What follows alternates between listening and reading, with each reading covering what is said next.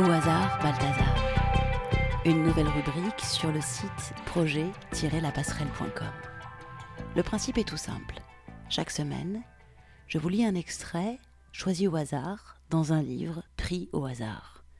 Il n'y a pas de hasard, tout est enseignement. Cette semaine, c'est un extrait de L'art d'aimer de Erich Fromm, publié aux éditions Pocket.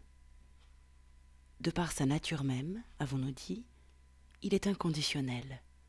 La mère aime son nouveau-né parce qu'il est son enfant, non parce qu'il a rempli quelques conditions spécifiques ou comblé quelque attente particulière. Bien entendu, lorsque je parle ici de l'amour de la mère et du père, je me réfère aux types idéaux, au sens où l'entend Max Weber, ou aux archétypes tels que Jung les conçoit, ce qui n'implique nullement que chaque mère et chaque père aiment de cette façon. Je me réfère aux principes paternels et maternels qui se dégagent de la personne maternelle et paternelle. L'amour inconditionnel répond à l'un des plus profonds désirs nostalgiques, non seulement de l'enfant, mais de tout être humain. En revanche, être aimé en vertu de sa valeur, de ses mérites, laisse toujours place au doute. Que ce soit parce que j'ai déplu à la personne dont je désirais me faire aimer, ou pour toute autre raison, il reste que je vis dans la crainte continuelle que l'amour vienne à disparaître. De plus, un amour mérité risque d'engendrer le sentiment amer que l'on n'est pas aimé pour soi-même, mais seulement parce que l'on plaît. En somme, que l'on n'est pas aimé du tout, mais utilisé. Dès lors, rien d'étonnant à ce que tous, enfants comme adultes, nous nous accrochions au désir nostalgique de l'amour maternel. La plupart des enfants ont heureusement la chance de jouir de cet amour. Dans quelle mesure nous en discuterons plus tard? Chez les adultes, en revanche, ce même désir nostalgique est bien plus difficile à combler. Dans le cas d'un développement particulièrement favorable, il s'intègre à titre de composante dans l'amour érotique normal. Souvent, il emprunte des formes religieuses, plus fréquemment, des formes névrotiques. C'était donc un extrait de L'art d'aimer de Erich Fromm.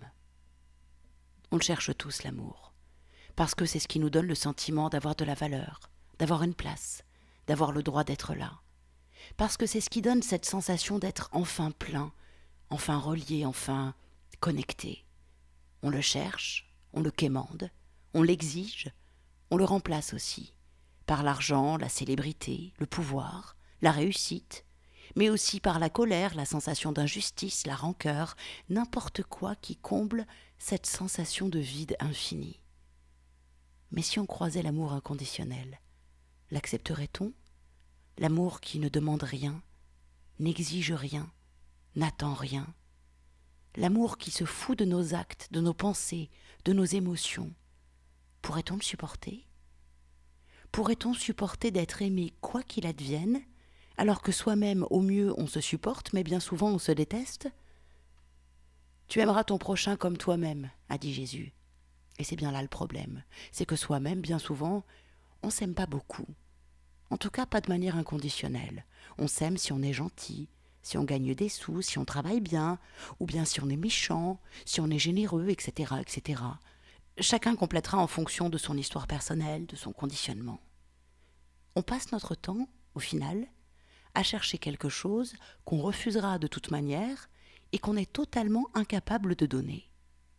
Alors, si pour commencer, on essayait déjà de s'aimer soi-même, de devenir notre propre père, notre propre mère, de se donner à soi le sentiment de l'amour inconditionnel.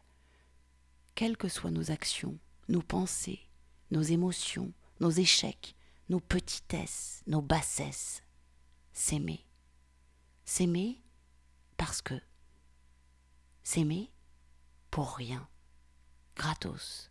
Juste s'aimer. Retrouvez-nous chaque semaine sur projet-lapasserelle.com, les carnets de route d'un chaman du XXIe siècle.